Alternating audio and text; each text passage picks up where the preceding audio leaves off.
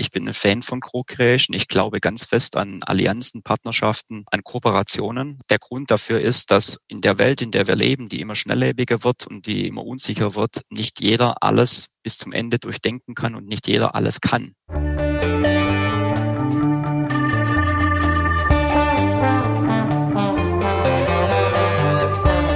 Alles neu, der Interview-Podcast aus dem Maschinenraum. Hallo und herzlich willkommen zu Alles neu aus dem Maschinenraum, dem Interview-Podcast für den deutschen Mittelstand. Wir sprechen mit Lenkerinnen und Lenkern sowie Vordenkerinnen und Vordenkern aus dem Herz der deutschen Wirtschaft. Und wir wollen vor allem wissen, was sie antreibt, sie inspiriert und wie sie ihre Unternehmen auf die Zukunft vorbereiten. Mein Name ist Nils Kreimeier und ich bin Journalist beim Wirtschaftsmagazin Kapital. Und mein Name ist Tobias Rappers, Geschäftsführer des Innovationsökosystems Maschinenraum. Mit dem Maschinenraum vernetzen wir über 60 deutsche Familien und Mittelstandsunternehmen, um von und miteinander zu lernen. Unser heutiger Gast ist Dr. Heiner Lang. Herr Lang ist Geschäftsführer von Vago und nimmt uns mit auf eine Reise nach Minden in Ostwestfalen-Lippe, dem Mekka des deutschen Mittelstands. Wir sprechen darüber, wie es ist, nach der dritten Generation der erste familienfremde Manager des Unternehmens zu sein und warum es sich lohnt, diesen Weg in ein Familienunternehmen zu gehen. Vor allem wollen wir aber lernen, wie man sich als Unternehmen von einer Produktfokussierung zu einer Lösungsfokussierung entwickelt. Denn genau diesen Weg geht Vago im Moment. Und dabei kommt es vor allen Dingen auch auf den kulturellen Wandel in der Organisation an. Bevor es losgeht, tauchen wir wie immer kurz ein in die Unternehmensgeschichte von Vago. Was bisher geschah. Alles begann mit einem Kartenspiel. Friedrich Hohorst und Heinrich Nagel kloppen im Jahr 1950 Skat in Berlin und erfahren so eher nebenbei von einem interessanten Patent. Es geht um sogenannte Federklemmen, Verbindungen für Elektrokabel, die keine Schrauben brauchen und sich damit auch ohne Werkzeug montieren lassen. Die Kartenspieler sind begeistert, sichern sich spontan alle Rechte an der Idee und gründen im April 1951 das Vago Klemmenwerk, im westfälischen Minden. Benannt ist das Unternehmen nach den Anfangsbuchstaben der Erfinder der Technik. In den dynamischen Nachkriegsjahren wird das Konzept allmählich zu einem Erfolg. Es werden neue Materialien wie Polyamid eingesetzt und neue Einsatzgebiete ausgelotet.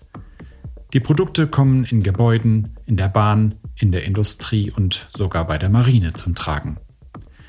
Vago setzt sich mit seiner Technik zunächst in Deutschland, dann auch weltweit durch und etabliert einen neuen Industriestandard. Heute hat Vago neun internationale Produktionsstandorte. Der Konzern beschäftigt 8600 Mitarbeiterinnen und Mitarbeiter und erzielt einen jährlichen Umsatz von mehr als einer Milliarde Euro. Nach einer Phase der Fremdbeteiligung kaufte die Familie Hohorst die Mehrheit am Unternehmen 2003 wieder zurück, sodass Vago erneut ein echtes Familienunternehmen ist.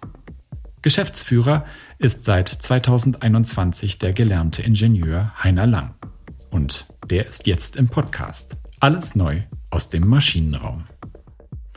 Lieber Herr Lang, herzlich willkommen im Maschinenraum. Hallo. Herr Lang, äh, Sie sind ja seit Anfang 2021 CEO von Vago und im letzten Jahr hat ja auch eine andere Person in Deutschland eine führende Rolle übernommen. Und damit meine ich unseren amtierenden Bundeskanzler Olaf Scholz, der Deutschland in die Zukunft führen möchte. Und jetzt stellen Sie sich mal vor, dass Sie zu Besuch in Berlin sind. Sie kommen in den Maschinenraum, gehen in unser Café und treffen an der Espresso Bar unseren Bundeskanzler Olaf Scholz, der ganz entspannt einen Espresso trinkt. Und stellen wir uns vor, Sie, Sie gesellen sich zu ihm, kommen ins Gespräch. Wie würden Sie sich vorstellen und worüber würden Sie sprechen? Herr Bundeskanzler, was für ein schöner Zufall, dass wir uns auf einen Espresso treffen. Darf ich mich kurz bei Ihnen vorstellen? Mein Name ist Heiner Lang. Ich bin ähm, seit kurzem, seit dem gleichen Jahr wie Sie, in einer neuen Aufgabe, ähm, ein Unternehmen, ein Familienunternehmen in die Zukunft zu führen. Sie das ganze Land, das ist nochmal eine andere Nummer. Aber ich denke, wir haben ähnliche Herausforderungen und ähm, ich finde es spannend, wenn wir uns darüber austauschen können. Das wirkt, das wirkt äh, gut vorbereitet, finde ich. Würden Sie die Situation auch nutzen, um vielleicht, ja, man trifft den Bundeskanzler ja nicht so häufig, um vielleicht eine Forderung zu stellen oder zu sagen, was aus Ihrer Sicht nicht so gut läuft, besser laufen könnte? Also ich fange gerne die Gespräche erstmal so an, dass ich versuche mit den Leuten mal eine Gesprächsebene zu finden, um überhaupt zu sehen, ob sie mit mir überhaupt reden wollen. Das ehrt sie. Und, und das finde ich immer ganz gut, wenn man nicht gleich mit einer Forderung einsteigt, äh, sondern erstmal auch aus seiner eigenen Sicht äh, berichtet, vor welchen Herausforderungen man steht, um den anderen so ein bisschen die Chance zu geben, selber zu berichten.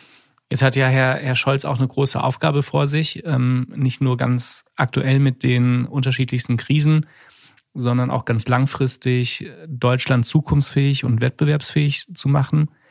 Dabei spielt natürlich der deutsche Mittelstand und auch die deutschen Familienunternehmen eine entscheidende Rolle, die in der Vergangenheit ja der Wachstumsmotor eigentlich für Deutschland gewesen sind und es in der Zukunft auch noch sein können. Was glauben Sie, wie müssen Familienunternehmen sich aufstellen? Wie muss der Mittelstand sich aufstellen, damit er auch in Zukunft noch so erfolgreich ist, wie er es in der Vergangenheit war? Ich glaube, ganz wichtig ist, ähm, dass die Familienunternehmen, das haben sie in der Vergangenheit immer wieder gezeigt, ähm, flexibel bleiben, ähm, agil sind und sich auch zu mutigen, manchmal auch sehr mutigen Lösungen durchringen. Und das äh, in der heutigen Zeit, die ja geprägt ist von der sogenannten VUCA-Welt, wo unter Unsicherheiten entschieden werden muss, mit einem gewissen unternehmerischen Risiko, das eigentlich immer größer wird. Und das zeichnet gute Familienunternehmen aus, dass sie sich in diesen Zeiten ähm, gut und schnell, aber auch ähm, eben erfolgreich bewegen können, äh, indem es auch mutige Entscheidungen gibt, äh, die davon abhängen, die richtigen Randparameter zu verstehen in der Welt, wo man, wo man eben unterwegs ist und sich dann auch zu einer Lösung durchzuringen. Und ich glaube, Familienunternehmen, die da mit ihrem eigenen Kapital, ihrem eigenen Eigentum in der Verantwortung stehen für viele Menschen, auch die Arbeitgeber sind, die spüren da eine besondere Verantwortung. Was verstehen Sie denn unter einer mutigen Entscheidung? Also wir haben ja im Einspieler am Anfang gehört, wie das Unternehmen entstanden ist, wie es dazu gekommen ist. Man hört von einem Patent, das ist interessant, schlägt zu, ergreift die Gelegenheit. Sowas kann ja immer schiefgehen, dazu gehört Mut, sowas zu machen. Wie kann man ein Umfeld schaffen, in dem sich sowas wiederholen lässt, in dem sich ähnliche Entwicklungen wiederholen lassen? Ich glaube, man, man muss mit einem gewissen Respekt, ähm, mit einer gewissen Demut, aber nicht mit einer Ängstlichkeit agieren. Man darf sich vor der vor den, vor den Risiken nicht äh, erdrücken lassen, sondern muss die, muss die Chancen eigentlich nach vorne spielen und diese auch mutig annehmen. Das war in der Vergangenheit bei Vago so. In der Zeit, als die Federkraftklemme letztendlich erfunden wurde, war das eine, eine Pionierleistung, die am Markt nicht bekannt war und die sich auch gegen eine starke andere technische Lösung durchsetzen musste. Und man musste sich immer wieder beweisen, dass diese neue Lösung nicht nur das Gleiche kann, sondern das eigentlich noch besser kann, äh, noch effizienter ähm, und äh, unter vielen Aspekten auch äh, kostengünstiger. Und ähm, wenn man solche Lösungen angeht, und das tun wir heute bei, bei Vago auch, dann müssen wir uns bewusst sein, dass uns nicht alles gelingen wird, dass nicht jede Lösung erfolgreich sein wird, aber ähm, einige schaffen wir durchzubringen und die nehmen wir auch mit dem, mit dem erforderlichen Risiko, das notwendig ist und äh, haben mit Überzeugung dann auch Mitarbeiterinnen und Mitarbeitern, die dran glauben und die auch unsere Kunden auf diesen Weg bringen. Und ich glaube, das ist ganz viel wert in der heutigen Zeit, dass man mit dieser inneren Überzeugung und auch einer gewissen inneren Unabhängigkeit von Rahmenbedingungen sich mutig in die Zukunft aufmacht. Und das ist uns bei Vago immer wieder gelungen. Ähm, bevor wir weiter in dieses Innovationsumfeld einsteigen und dann noch mal ein bisschen genauer mit Ihnen drüber sprechen, Sie haben gerade das Wort Federkraftklemme erwähnt, was ja das Kernprodukt und das Urprodukt des Unternehmens ist. Mittlerweile machen Sie sehr viel äh, mehr und auch noch erweiterte Produkte, aber damit hat es angefangen. Vielleicht können Sie mal einen ganz kurzen Schritt zurückgehen und unseren Hörern kurz erklären, was ist das eigentlich? Was hat damals den Innovationskern dieses Produkts ausgemacht? Und äh, denken Sie dabei daran, dass wir nicht alle Ingenieure sind und dass wir vielleicht eine Formulierung finden, die äh, die auch ich verstehe. Ja, sehr gerne, sehr gerne. Also die, die, die Klemmtechnik, um zwei elektrische Leiter zu verbinden, zwei Kabel, ähm, war bis vor der Erfindung der Federkraftklemme durch äh, sogenannte Schraubverbindungen gelöst. Das heißt, man hat die Kabel abisoliert und hat die zusammengeführt und mit einer Schraube geklemmt also eine, eine quasi kraftschlüssige Verbindung geschaffen. Also das, was wir heute als Lüsterklemme kennen beispielsweise. Das ist das, ja, das nehme ich nicht sogar in, in den Mund, das Wort, aber Sie dürfen das tun. Ähm, und äh, die Erfindung von, von, von Vago, beziehungsweise das Patent, das wir äh, zum Markterfolg ähm, gebracht haben, äh, das vermeidet eben diese Schraubtechnik, in dem äh, über eine Federkraft eine Klemmwirkung auf den elektrischen Leiter ausgeübt wird und damit eine sehr einfache Verriegelung, eine sichere, qualitativ hochwertige Verriegelung mhm. äh, stattfindet, die, die auch die effiziente Nutzung ähm, der, der Klemmtechnik äh, deutlich verbessert hat.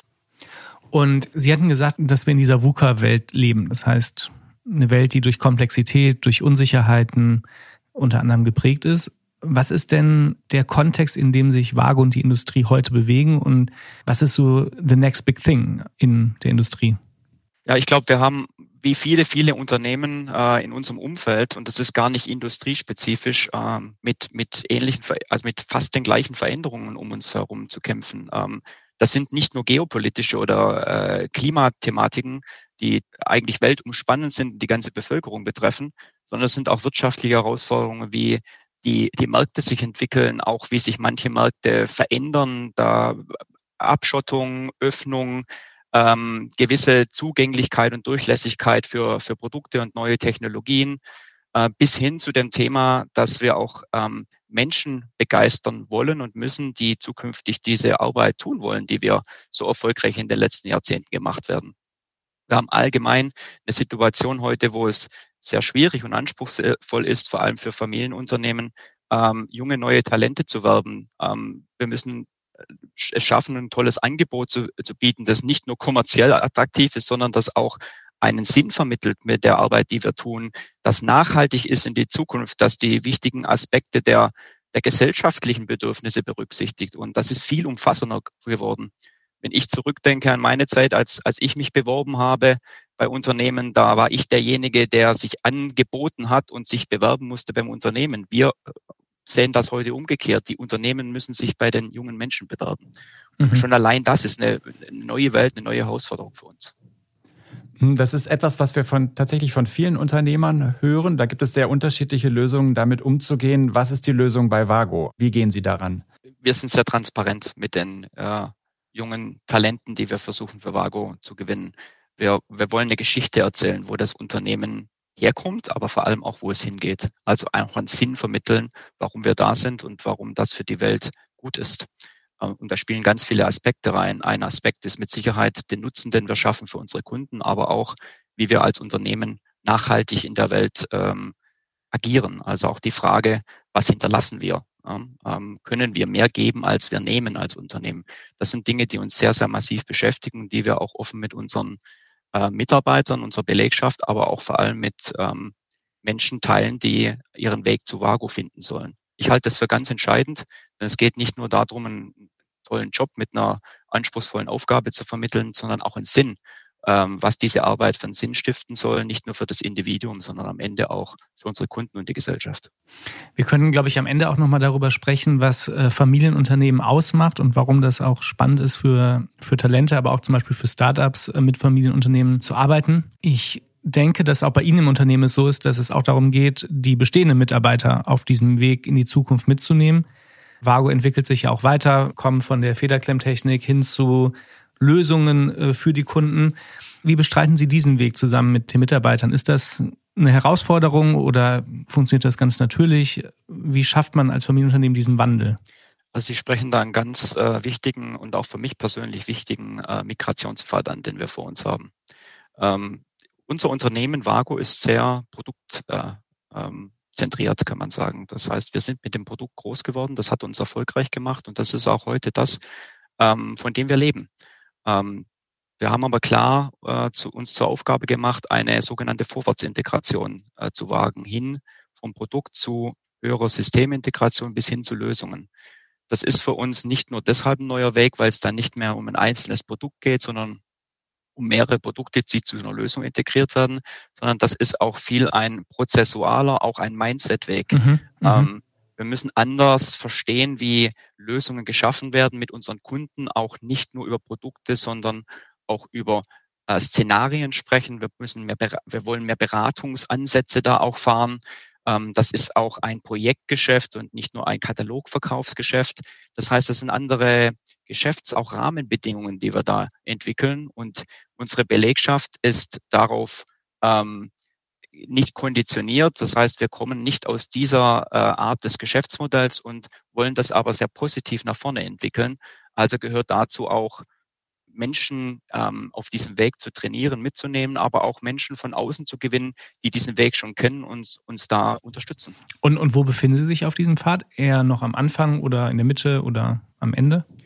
Ich, sind, ich, ich würde heute sagen, wir sind dort in der Mitte, denn wir haben das ähm, schon seit mehreren Jahren begonnen ähm, aber, aber nicht wirklich als strategische Leitplanke ausgeprägt. Das, das haben wir letztes Jahr begonnen. Das war mir sehr wichtig, auch für die Firma zu definieren und das nach außen auch sichtbar zu machen, dass wir eben in einen, einen Lösungsgedanken hineingehen, haben da eine eigene Business Unit letztes Jahr dafür gegründet, mit dem Erfolg, dass die Business Unit am Markt so schnell visibel und wahrgenommen wurde, dass wir in den, in den ersten Monaten dieses Jahr dieses Jahres den Auftragseingang äh, verdreifachen konnten vom letzten Jahr. Das heißt, ähm, wir stoßen mit der Lösung, äh, mit dem Lösungsgedanken auf echte, echten positiven Widerhall bei unseren Kunden. Die nehmen das nicht nur an, sondern die haben regelrecht darauf gewartet, dass Vago in diese Richtung geht. Also das ist eine Business Unit, die Beratungsdienstleistungen anbietet, oder? Die, die nicht nur, also das ist nicht nur eine Beratungsdienstleistung mhm. äh, mitnichten, sondern äh, das ist, wenn man die Lösung verkauft, also am Ende des Tages mehr als nur ein Produkt, dann ist das immer mit einer Beratungsleistung verbunden, die vorher mit dem Kunden quasi eine Art Bauplan entstehen muss, ein Bebauungsplan für seine Lösung, die gemeinsam entworfen wird. Und erst danach erfolgt wirklich die faktische Umsetzung was dann in klassischer Weise wieder natürlich eine Art Produktgeschäft ist. Hm, vielleicht können Sie einmal kurz erklären, damit wir auch so ein bisschen verstehen, was Innovation in Ihrer Branche bedeutet, was diese Lösung ausmacht. Also ich stelle mir jetzt vor, da kommt ein Kunde zu Ihnen, der sagt, ich äh, möchte nicht nur, dass die Kabel in meinem Werk verbunden sind, sondern ich möchte eigentlich auch, dass die Maschinen miteinander kommunizieren. Ist das die Richtung, in die das geht?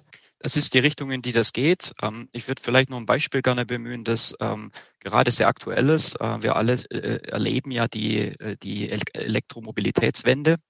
Und ähm, wir sehen an vielen Stellen, dass für die Elektromobilität natürlich sehr viele Ladekonzepte gefragt werden, also die Infrastruktur aufgebaut werden müssen. Und äh, wenn Sie sich vorstellen, dass das äh, jetzt quasi wie Pilze aus dem Boden sprießt, dann haben Sie ganz viele Ladesäulen, die irgendwie auch kommunizieren können müssen. Wann ist ein Auto da? Wie wird das geladen? Wo nimmt, wo kommt der Strom her? Das heißt, es muss Intelligenz in das System rein, um zu sagen, wer wann wo lädt und welche Energiepakete wann wo verfügbar sein müssen.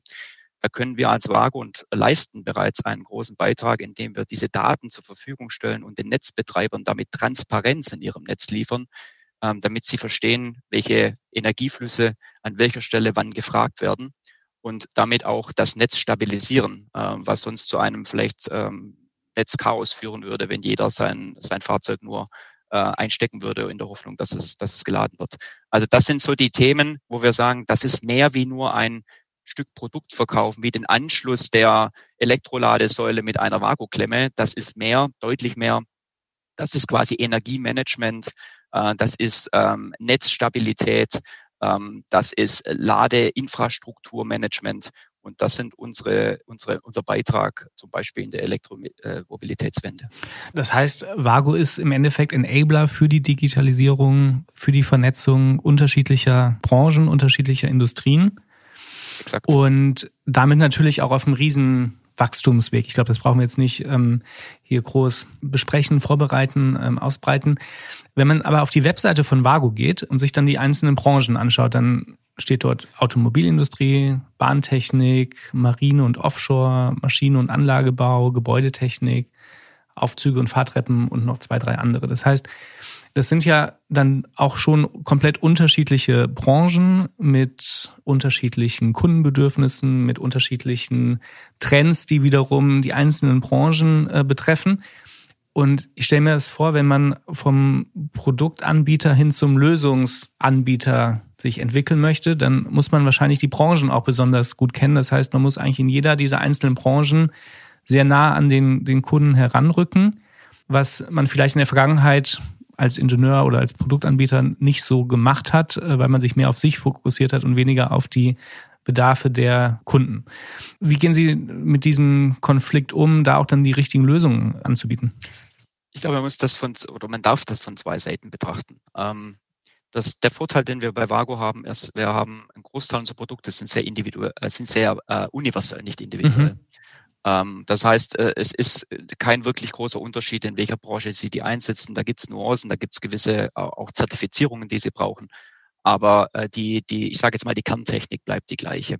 Von dem her können wir sehr universell verschiedene Branchen mit dem, demselben oder nahezu selben Produkt bespielen. Das ist ein großer Vorteil, den wir haben. Das ist klar je mehr wir in ein System- und Lösungsgeschäft wird, das haben Sie gerade richtig erkannt, je spezifischer wird das. Und eine Lösung, die auf einem Kreuzfahrtschiff äh, äh, zum Beispiel die Kabinenautomation, Licht, Heizung, Jalousie, Klimaanlage entsprechend steuert, ist eine andere Lösung wie in einem Parkhaus, ist eine andere Lösung wie in einem Zug.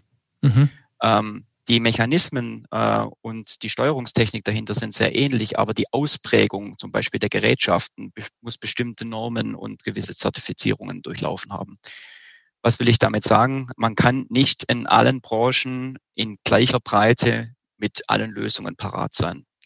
Auf der Produktebene ist das einfacher. Wenn man in die Lösung hineingeht, dann empfiehlt es sich, und so tun wir das bei Vago, sich zu fokussieren. Zu sagen, ähm, in welchen Branchen können wir mit welchen Lösungen welche, welches, welche Leistungsangebot formulieren und wo wollen wir das eben nicht tun, um uns an der Stelle auch auf gut Deutsch gesagt nicht zu verzetteln. Mhm. Jetzt ist es ja so, dass für die Branchen sicherlich auch ganz interessant ist, mit ihnen zusammenzuarbeiten, weil sie ja Lösungen auch aus anderen Branchen kennen, die man vielleicht übernehmen kann oder wo man sich Ideen von ableiten kann. Da wären wir bei dem Buzzword Co-Creation. Das heißt, mit Kunden zusammen an neuen Lösungen zu arbeiten, Ideen zu generieren.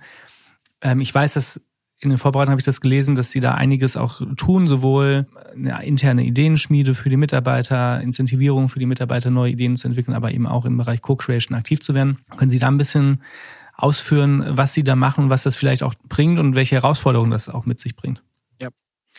Sehr gerne. Also das ist ein, ein sehr starkes Lieblingsthema von mir. Ich würde sagen, das ist ein Fable, den ich eigentlich mitbringe und der mich auch in meiner bisherigen Berufskarriere begleitet hat. Ich bin ein Fan von Co-Creation. Ich glaube ganz fest an Allianzen, Partnerschaften, äh, an Kooperationen. Ähm, und das, der Grund dafür ist, dass in der Welt, in der wir leben, die immer schnelllebiger wird und die immer unsicher wird, nicht jeder alles bis zum Ende durchdenken kann und nicht jeder alles kann. Das heißt, äh, es ergeben sich manchmal eben gemeinsame Wege, die beide zum Erfolg führen oder drei äh, Parteien zum Erfolg führen, indem jeder einen Teil beibringt und ähm, das Ganze am Ende auch komplementär ist, ja, nämlich nicht wettbewerbswillig, sondern indem die Teile zusammen die Summe mehr wert ist wie die Einzelteile. Ich habe da sehr gute Erfahrungen gemacht, auch in der Vergangenheit bei Vago, war mir das sehr wichtig, als auch ähm, neue Botschaft mit reinzubringen und Aufbruchstimmung im Team zu erzeugen, ja, in solchen Co-Creation-Ansätzen zu denken. Ein jüngstes Beispiel ist, dass wir das mit der Firma Intillion, die Energiespeicher macht, äh, jüngst vor ein paar Tagen erst ähm, bekannt gemacht haben. Das ist wieder ein guter Bezug zu vorher, zu dem mhm. äh, Ladesäulenmanagement. Ähm, wenn Sie nämlich äh, viele PKWs an, an einem Ort zum Beispiel finden und möchten dort laden die Infrastruktur gibt die äh, Energiemenge nicht her, dann brauchen Sie einen Zwischenpuffer, einen Ladepuffer, der Ihnen quasi das vom Netz ein Stück abkoppelt, damit Ihnen das Netzwerk nicht zusammenbricht. Ähm, oder Sie haben Energie im Überfluss im Moment, aber sie wird nicht äh, bezogen ähm, über die über äh, die Fahrzeuge, die nachgeladen werden. Dann können Sie sie zwischen, zwischenspeichern. Das ist eine Technologie, in, den, in der sich Vago nicht auskennt in der Energiespeicherung. Das ist auch nicht etwas, was wir aufbauen wollen. Ähm, auch wenn wir das könnten, ich möchte das gar nicht für die Firma, sondern es gibt Unternehmen, die das seit Jahren tun, die das viel besser können wie wir, die darin Erfahrung haben. Aber die Dinge, die Vago kann, äh, können diese Unternehmen auch nicht leisten. Das heißt, wir haben hier einen Komplementäreffekt, zwei kommen zusammen ähm, nur zusammen funktioniert die Lösung, nur zusammen ist für den Kunden eine Gesamtlösung darstellbar und das ist eine, eine optimale Co-Creation-Situation. Diese Offenheit, die Sie gerade beschrieben haben, mit der Sie an dieses Lösungsangebot herangehen, wie ist denn das im Unternehmen aufgenommen worden? Also da ist ja nicht jedes Familienunternehmen automatisch begeistert, wenn man sagt, wir arbeiten jetzt mit zwei, drei Partnerunternehmen zusammen, die bekommen dann auch Einblick in unser Kernwissen. Wie kommt sowas an? Also ich würde mal sagen, das ist unterschiedlich angenommen worden. Ähm, es gibt da äh, sowohl Begeisterung als auch Zweifel bis hin zur Ablehnung. Ja. Ich glaube, die Furcht die, oder die Angst, die immer mitschwingt, ist, wie viel gibt man preis? Mhm. Und bei einer Co-Creation habe ich für mich gelernt, ähm, ist das so, je mehr man Preis gibt, umso mehr bekommt man zurück. Ähm, das ist einfach ein gegenseitiges Commitment und auch eine Vertrauensbasis, die man eingibt, äh, geht. Und je mehr ich von mir und meinem Wissen und meiner Fähigkeit, die ich zum gemeinsamen Ansatz beitrage, je mehr ich mehr gebe ich äh, in einem guten Co-Creation-Ansatz, je mehr bekomme ich von meinem Komplementär zurück. Und das ist eine Grundvoraussetzung. Wie ist das angekommen in der Belegschaft? Ähm, ich glaube, wir haben einfach gelernt äh, über kleine Experimente, dass das keine Furcht machen muss und dass da ganz viel an neuen Ideen entsteht und an Lösungen, die wir bisher für unmöglich gehalten haben. Und äh, ich würde sagen, wir sind da auf einem guten Weg, äh, die komplette Belegschaft für dieses Thema nicht nur zu gewinnen, sondern auch in die Überzeugung zu bekommen. Man, man stellt sich ja dann manchmal in den Unternehmen auch die Frage, wie man das organisatorisch unterstützen kann. Es ist ja nicht nur eine Verhaltensänderung, sondern es ist ja auch eine andere Methodik, wenn ich jetzt nicht nur auf mein Produkt fokussiert bin, sondern mich auch in die Gedankenwelt der anderen Unternehmen reindenken muss. Es gibt Methodiken wie Design Thinking und, und andere Schritte und Fähigkeiten, die einem dabei helfen. Ähm, ist das bei Vago so, dass es eine Innovationsabteilung gibt, die dann die Produktbereiche dabei unterstützt, in solche Co-Creation hineinzugehen? Oder wie organisiert man sich dann? Also wir denken gerade über verschiedene Modelle nach bis hin zu einem Innovationsmanagement, ähm, wobei ich sage, das hilft nur dann oder kann nur dann einen Beitrag halten, wenn die Geisteshaltung in der gesamten Belegschaft für diese Themen offen ist. Ähm, ein Monolith zu bauen wie eine, ein Innovationsmanagement, das dann mit ganz tollen und Ideen um die Ecke kommt und, und äh, die neuen äh, Produkte für die Zukunft mitbringt, ähm, das habe ich noch nicht gesehen. Und ich glaube daran auch nicht, äh, aus, der, aus der Mitte der Mannschaft kommen die, kommen die Impulse. Das heißt, ein Innovationsmanagement kann das nur unterstützen und in die Richtung denken wir auch. Ich denke, viel wichtiger ist, dass wir gute Beispiele zeigen, wo das erfolgreich funktioniert hat. Und äh, die entstehen in der Regel dort, wo man, wo man den Menschen Freiheit gibt. Das Freiheit zum Denken, aber auch Freiheit in der Umsetzung, selbst wenn die Umsetzung nicht zum Erfolg führt. Aus diesen, ich sag mal, Scheitern und diesen Fehlern, die vielleicht passiert sind, lernen die Menschen noch viel mehr wie aus den Erfolgen ähm, und fühlen sich dadurch auch angespornt, die Ideen nochmal anders von anderer Seite zu beleuchten oder sie zu verwerfen und mit neuen zu kommen. Und wir haben gute Beispiele im Unternehmen. Eins kann ich nennen. Ähm, wir haben ähm, Möglichkeiten geschaffen, auch schon vor meinem Beitritt zu Vago, ähm, dass Mitarbeiter eine Bühne bekommen mit Ideen, die sie im kleinen Kreis entwickelt haben, vor der Geschäftsführung zu performen. Ja, so ein bisschen wie die, die Höhle der Löwen. Mhm. Ist das ähm, das, was Sie Kickbox den, nennen? Das ist das, was wir Kickbox nennen. Mhm. Ja. Wo wir wirklich auch den, mit, den, den Kolleginnen und Kollegen die Chance geben, die Idee völlig wertfrei aus ihrer eigenen Motivation heraus uns in der Geschäftsführung vorzustellen und quasi einen Pitch zu machen, ähm, in dem Bestreben, diese Idee weiter fortführen und umsetzen zu dürfen. Und wir wollen bewusst darauf achten, dass wir da nicht in unserem eigenen Narrativ unterwegs sind, nach dem Motto, das hat nichts mit Federklemmtechnik zu tun, deswegen finden wir es nicht gut, sondern wir wollen die Themen völlig offen angehen und auch alle Themenfacetten zulassen.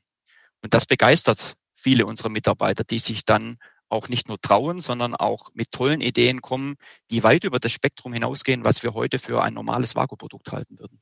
Mhm. Das heißt, äh, wir haben jetzt gelernt, dass ist eben nicht nur die Produktinnovation, auf die es am Ende ankommt, sondern vor allen Dingen auch äh, die Kulturveränderung, getrieben durch auch eine Kommunikation und, und Freiheiten, die die Mitarbeiter bekommen.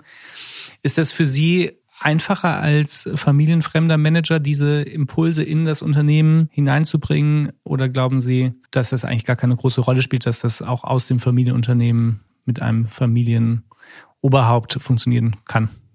Ich würde wagen zu sagen, dass es für mich einfacher ist. Ähm, und ich glaube aus folgendem Grund heraus, ähm, das ist nicht ausschließlich so, ja, aber ähm, ich bringe keine Vergangenheit mit.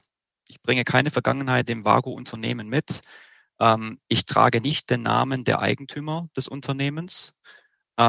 ich bin nicht in der DNA groß geworden, die das Unternehmen über Jahrzehnte geprägt hat. Ich habe deswegen auch vielleicht einen freieren Blick auf die Dinge, weil ich nicht die Vergangenheit des Unternehmens äh, in mir trage, keine Historie mit dem Unternehmen habe. Und das hilft natürlich in einer inneren Unabhängigkeit, ähm, kontroverser auf die, auf die aktuelle Situation zu schauen, Dinge auch vielleicht kritischer im Diskurs zu hinterfragen und damit auch ähm, Herausforderungen anders anzugehen. Und äh, das gibt mir viel Freiheit als jemand, der äh, von außen äh, kommt und das Familienunternehmen nun führen darf, auch die vielleicht richtigen Fragen zu stellen. Jetzt haben Sie gerade die Vorteile geschildert, von außen zu kommen. Sehr nachvollziehbar, auch sehr spannend. Welche Nachteile hat es denn, als äh, Familienfremder in ein Unternehmen zu kommen? Haben Sie da auch Erfahrungen gemacht? Ja, man muss seinen Platz finden. Äh, und den, den Platz muss man sich auch erarbeiten. Also das ist nicht so, äh, dass man quasi äh, in die Familie reingeboren wird und äh, ähm, natürlich zwecks Geburt oder aufgrund der Geburt schon Teil des Unternehmens ist. Ähm, äh, das ist für einen Außenstehenden eine andere Aufgabe, ähm, ins Unternehmen einzutreten und äh, dort einen Fußabdruck im positiven Sinne zu setzen. Ähm, und das geht in der Regel auch nur darüber, dass man ähm, auch gewisse ähm, sag mal, Leistung bringt äh, im Sinne dessen, dass man äh, klare Schritte des, unter, des Unternehmensfortschritts formuliert, äh, die alle mittragen, ähm, dass man auch die richtige, das richtige Händchen bewahrt, äh, die, die Menschen abzuholen, dort wo sie heute stehen und sie auf diese Reise mitzunehmen, also auch ein Gefühl für die Belegschaft, für die Bedürfnisse zu entwickeln. Ähm, das sind schon Herausforderungen, die ein Externer hat, denn man ist nicht mit dem Narrativ unterwegs, ein eingeborener ähm, Unternehmenseigentümer zu sein. Vor Ihnen haben ja drei andere Generationen der Familie das Unternehmen dann auch operativ geführt. Hm, wie haben Sie sich auf die Rolle vorbereitet? Ähm, wie war vielleicht auch so das, das, das Kennenlernen? Ähm, das muss ja wahrscheinlich dann auch auf dem, und nicht wahrscheinlich, es muss auf der menschlichen Seite natürlich perfekt passen, damit man eben auch die Herkunft des Unternehmens in die Zukunft führen kann. Sie hatten gesagt, es ist wichtig, dass man, dass man Demut zeigt für die Tradition des Unternehmens, gleichzeitig aber auch die eigene Vision ähm, verfolgen kann, die dann natürlich auch zu der Vision der Familie passen muss. Wie war dieser Prozess? Also für mich war der Prozess äh, überaus erfreulich. Ich bin ja sehr warm empfangen worden, auch mit dem, mit dem Wunsch äh, der, der Gesellschafter, das in das Unternehmen einzutreten. Das heißt, ich hatte eine, eine super Willkommenskultur ähm, und habe die heute noch und genieße die auch sehr. Ähm, für mich war sehr wichtig und das äh, habe ich auch äh, am Anfang sehr klar gemacht, ähm, dass ich das Unternehmen gern so führen würde, möchte und werde, wie wenn es mein eigenes wäre. Ähm, das sind zwar große Worte und das ist äh, ja nur eine, eine quasi eine Botschaft, ähm, weil es ist nicht mein Unternehmen, aber ich, ich möchte das so annehmen. Und das war mir sehr wichtig, äh, auch äh, dem, den Gesellschaftern so, so rüberzubringen. Und das ist auch auf sehr fruchtbarem Boden gefallen. Das heißt, in dem Sinne ähm, habe ich den Einstieg einfach gehabt und ähm, sehe auch, dass ich mit dieser Art und Weise der, der Gestaltung und auch der, der, der geistigen Haltung zum Thema, ich führe das Unternehmen, wie wenn es mein eigenes wäre, sich einfach auch viel gestalten lässt und auch die Mitarbeiter spüren, dass das nicht nur ein Job ist, ja, mhm. sondern dass das eine gewisse auch Leidenschaft ist, dass das ein gewisses Selbstverständnis ist, dass das eine Ambition ist, das so zu tun. Und das ist auch mein, mein Credo und meine, mein Arbeitsinhalt, mit dem ich jeden Tag mit Freude hier bei Vago ähm, arbeite und gestalten möchte. Es ist ja so, dass 90 Prozent der Unternehmen familiengeführte Unternehmen in Deutschland sind. Und viele von denen stehen auch im Nachfolgeprozess. Leider gibt es bei einigen von denen keine Nachfolger, die irgendwie feststehen. Das heißt, ähm, die Unternehmen sind eigentlich darauf angewiesen, familienfremde Manager in die Unternehmen reinzuholen, wenn sie das Unternehmen nicht irgendwie verkaufen wollen.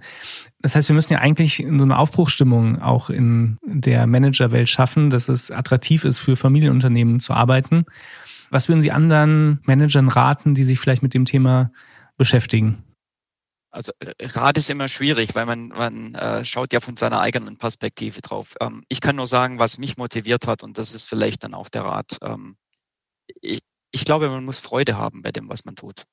Weil wenn man Freude hat, äh, dann ist man in der Regel auch mit, äh, mit, mit Überzeugung dabei, äh, mit ähm, einer gewissen ähm, auch Verständnis für, für aktuelle Situationen und auch für die Verantwortung, die damit einhergeht, so ein Unternehmen in die Zukunft zu führen. Wenn einem das Freude macht, am Gestalten, auch an Herausforderungen anzunehmen und ähm, dort mit einer ähm, mit einem Team und mit einer Gestaltungswillen nach vorne zu gehen, dann, dann kann man, glaube ich, nur jedem raten, der sich darauf berufen fühlt, sich auch ein Unternehmen äh, und Familienunternehmen ranzuwagen. Ähm, das kann nämlich eine, jede Menge Spaß machen, jede Menge Freude machen. Ich kann da jeden Tag davon berichten. Mir macht das wahnsinnig viel Freude. ähm, diesen Gestaltungsauftrag zu haben. Und äh, wenn man tolle ähm, Familienunternehmer als Gesellschafter im Rücken haben, die einem auch vertrauen und die einem auch deren, das Vertrauen aussprechen, ähm, auch wenn nicht immer alles gut läuft, ähm, dann ist das nochmal ein Riesengeschenk und auch ein Motivationsschub. Und das kann ich bei mir klar mit Ja beantworten. Das klingt jetzt schon so ein bisschen nach einem Schlusswort, äh, aber alle, die unseren Podcast regelmäßig hören, wissen, dass wir am Ende immer noch so drei kurze Fragen vorbereitet haben, äh, die Tobias jetzt stellen wird. Ja, ich denke, die erste Frage, die liest sich auch ganz gut. Ähm, was lernen Sie gerade, was Sie noch nicht so gut können? Ich lerne wahnsinnig viel über Federkraftklemmtechnik. Das muss ich ganz ehrlich zugeben, denn ich bin ähm, zwar Ingenieur von Haus aus, aber mit Sicherheit äh, kein guter, exzellenter Konstrukteur für unsere Kerntechnologie. Aber ich habe da Riesenfreude, das besser zu verstehen. Da lerne ich ganz viel. Woher holen Sie sich Inspiration? Von meinen Mitmenschen, von ähm, ganz vielen Menschen, die um mich äh, herum sind, nicht nur im beruflichen, sondern auch im privaten Leben. Ich bin ein, glaube ich, sehr kommunikativer Mensch und höre auch gern zu und lerne von Erfahrungen von anderen und äh, teile auch gerne Erfahrungen, um Feedback, Sparring, Sparring zu bekommen. Ähm, das macht mir Freude und das inspiriert mich. Gibt es irgendeinen Podcast, den Sie hören oder ein Buch, was Sie vor kurzem gelesen haben? Ich habe vor, vor kurzem ein Buch wiedergelesen, das ich vor äh, 20 Jahren zum letzten Mal gelesen habe und das heißt äh, Who Moved My Cheese von äh, Spencer Johnson. Ja, und ähm, ich glaube, wir sind gerade in einer ähnlichen Zeit, äh, denn äh, da geht es darum, dass zwei Mäuseteams äh, ihren Käse suchen, der plötzlich an einem Tag nicht mehr da ist. Und wenn der Käse verschwunden ist und äh, ich jeden Tag an den Ort zurückkomme und den nicht finde, muss ich mir irgendwann Gedanken machen, ob ich den Ort wechsle und den Käse suche, wo der hingegangen ist. Und ich glaube, wir sind gerade in einer ähnlichen Situation, nicht nur bei Vago, sondern in der ganzen Welt. Das ist ein guter Übergang zu der letzten Frage, Herr Lang. Ähm, welches Kapitel der Familienunternehmensgeschichte möchten Sie einmal geschrieben haben oder mitschreiben? Also ich würde schon gerne am Erfolg teilhaben und auch einen Teil dazu beigetragen haben. Ähm, bin aber kein Typ, der äh, quasi große Annalen braucht ähm, oder eine Autobiografie. Äh, ich würde gerne das Richtige getan haben, auch wenn das nicht immer richtig war. Am Ende aber ähm, die Firma nach vorne gebracht hat. Herr Lang, ganz vielen Dank für das Gespräch. Vielen Dank. Vielen Dank an Sie. Vielen Dank auch euch wieder, liebe Zuhörerinnen und Zuhörer, für die Aufmerksamkeit. Wir hatten heute zu Gast Heiner Lang, den Geschäftsführer von Vago, eines Unternehmens, das sich mit Federklemmtechnik beschäftigt. Ich habe eine ganze Menge mitgenommen, unter anderem, was eine Federklemme ist. Das wusste ich vorher tatsächlich noch nicht. Die meisten unserer Zuhörerinnen und Zuhörer wahrscheinlich schon. Ich habe aber auch gelernt, dass man als Manager, der von außen in ein Familienunternehmen kommt, gerade diese Fremdheit auch durchaus als Vorteil begreifen kann, weil man mit frischeren Gedanken kommt, weil man vielleicht dann auch ernster genommen wird mit einem Innovationsansatz. Und das finde ich äh, einen ganz spannenden Aspekt, den ich da mitgenommen habe. Falls ihr Vorschläge habt, mit wem wir sprechen sollen, welche Themen interessant sein könnten für euch, sind wir sehr dankbar für eure Vorschläge. Wir freuen uns über eure Mail an allesneu.maschinenraum.io. Ihr könnt uns aber auch gerne bei LinkedIn schreiben. Sollte euch der Podcast gefallen, was wir natürlich innigst hoffen, abonniert ihn gerne bei Spotify oder Apple und hinterlasst uns eine freundliche Bewertung. Tobias Rappers und ich verabschieden uns wieder für heute und freuen uns, wenn ihr das nächste Mal wieder dabei seid. Alles Gute und Tschüss.